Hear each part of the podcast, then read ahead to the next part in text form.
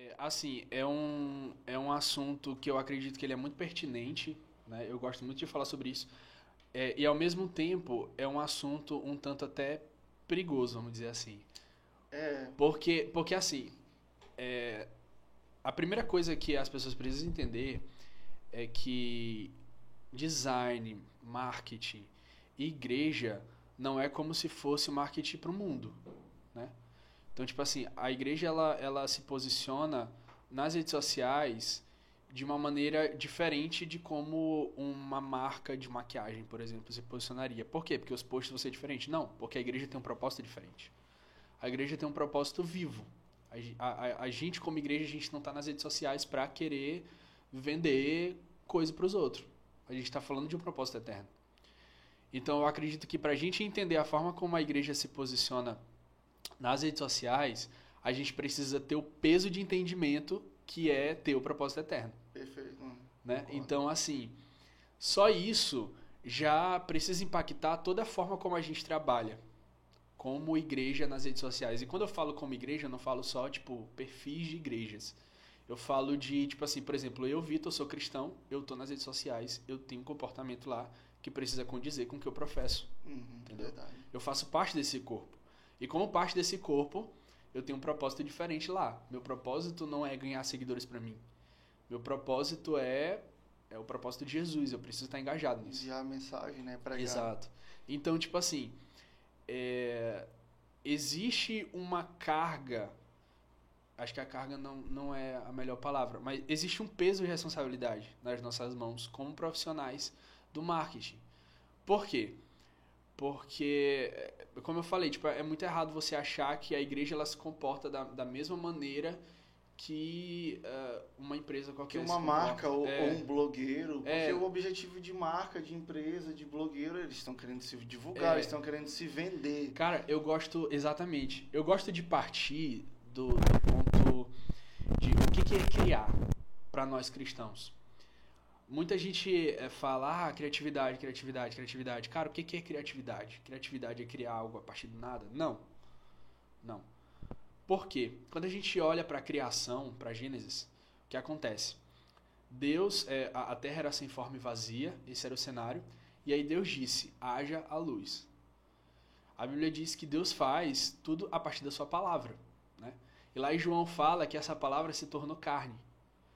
Então, tipo assim, toda a ação de Deus parte a partir da sua palavra. Parte a partir do que ele fala, do que ele decreta. E essa palavra um dia se tornou uma pessoa. Ela se tornou carne e habitou entre nós, que é na pessoa de Jesus. Então, tudo o que eu fizer, tudo o que eu criar, precisa partir desse princípio. Como? Jesus ele fala lá em, em João 5, se eu, não, se eu não me engano é o versículo 19. Cara, esse versículo ele é basicamente o que eu tu, tudo, tudo que eu faço gira em torno disso. Que Jesus fala assim: o filho não pode fazer nada de si próprio. O filho faz aquilo que vê o pai fazer. Então, tipo assim, até Jesus, tudo que ele fazia era olhando para a vontade do pai. Tudo que ele fazia era olhando para o que Deus tinha no seu coração. Então, eu não posso dizer que criatividade é eu criar algo a partir do nada. Criatividade é eu acessar o que está no coração de Deus. Entendeu? Então, a pessoa criativa, ela não é uma pessoa que ela vai criar um, um- layout, sei lá, é, compor uma música ou fazer um- um- uma logo, sei lá, e falar que, cara, eu Criei sou do criativo, eu criei do zero. Não, mano. É aquela parada de que a gente sempre busca inspiração em algo. E a Exatamente. gente, nós Exatamente. buscamos em Deus, né? Exatamente. Eu gosto muito de falar que a criatividade, ela é a soma das suas vivências. Ela é a soma da sua história. Porque tudo aquilo que você cria, seja é, na música, seja no design, seja onde for, vai carregar a- as suas preferências, aquilo que você vive. Então, por exemplo, um cara que ele passou a vida inteira ouvindo reggae, ele não vai compor worship. É. Ele hum, vai querer compor reggae. Exatamente. É, um cara que ouviu a vida inteira heavy metal, ele não vai compor funk.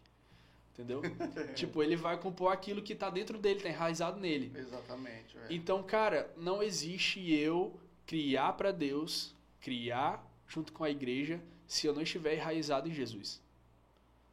Sabe? Nós somos ramos de uma mesma árvore Vem dele para e- ele. pra ele. né, Exatamente. cara? É, Tipo, não flui de mim. Tipo, a Bíblia diz que nós estamos, nós somos ramos da árvore que é Jesus, nós estamos enraizados nele. Então, tipo assim, tudo que eu faço precisa fluir disso. Tipo, eu não criei do nada, cara.